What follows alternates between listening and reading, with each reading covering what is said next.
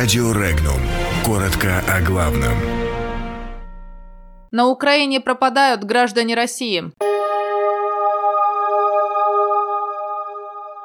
На Украине без вести пропал капитан Крымского Норда. С 1 февраля инвалидам и ветеранам проиндексируют пособие. Ленобласть наращивает портовые мощности. Жильцы пострадавшего в Магнитогорске дома не хотят переезжать.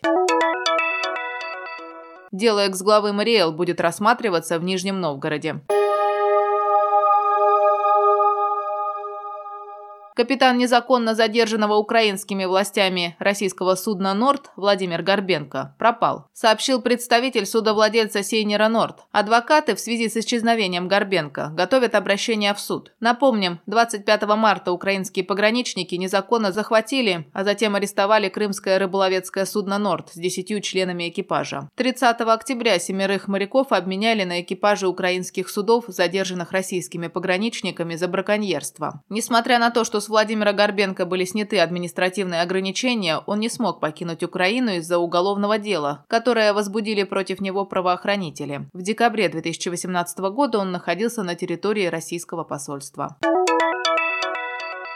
С 1 февраля в России пособие инвалидам, ветеранам и гражданам с детьми проиндексируют на 4,3%. Такой порядок индексации коснется выплат пособий и компенсаций, предназначенных для граждан с детьми, ветеранов, инвалидов, а также выплат при обязательном соцстраховании от несчастных случаев на производстве и профессиональных заболеваний.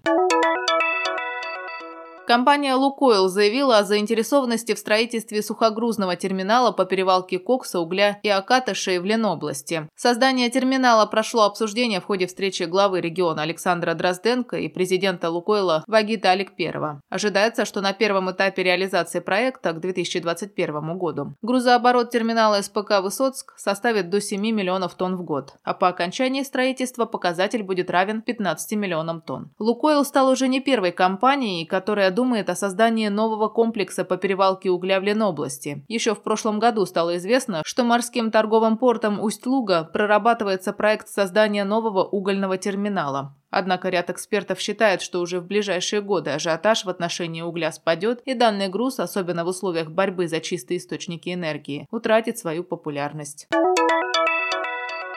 Жильцы, пострадавшие в Магнитогорске многоэтажке, просят президента России Владимира Путина не переселять их в другое жилье принудительно. Они пишут главе государства и другим представителям власти соответствующие письма и координируют свою деятельность в группе, которая так и называется «Мы не хотим расселяться». Напомним, 31 декабря после взрыва рухнул седьмой подъезд 12-подъездной десятиэтажки. Под завалами погибли 39 человек, в том числе шестеро детей. Эксперты установили, что восьмой подъезд не пригоден пригоден для дальнейшего проживания. Его, как и остатки седьмого, было решено снести. Подъезды с 1 по 6 и с 9 по 12 были признаны пригодными для дальнейшего проживания. Некоторым жильцам это не понравилось, и они потребовали расселить всех жителей многоэтажки. В итоге президент России поручил расселить всю многоэтажку. Тем временем активизировались те граждане, которым в этом доме жить нравится, и планов на переезд нет, и их оказалось большинство.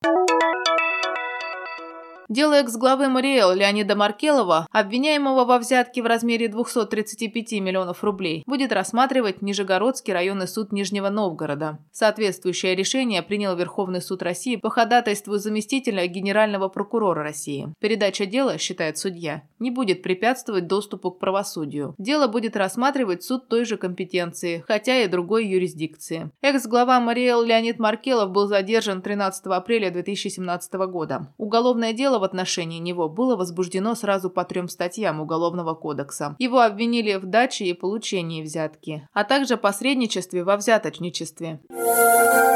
Подробности читайте на сайте Regnum.ru.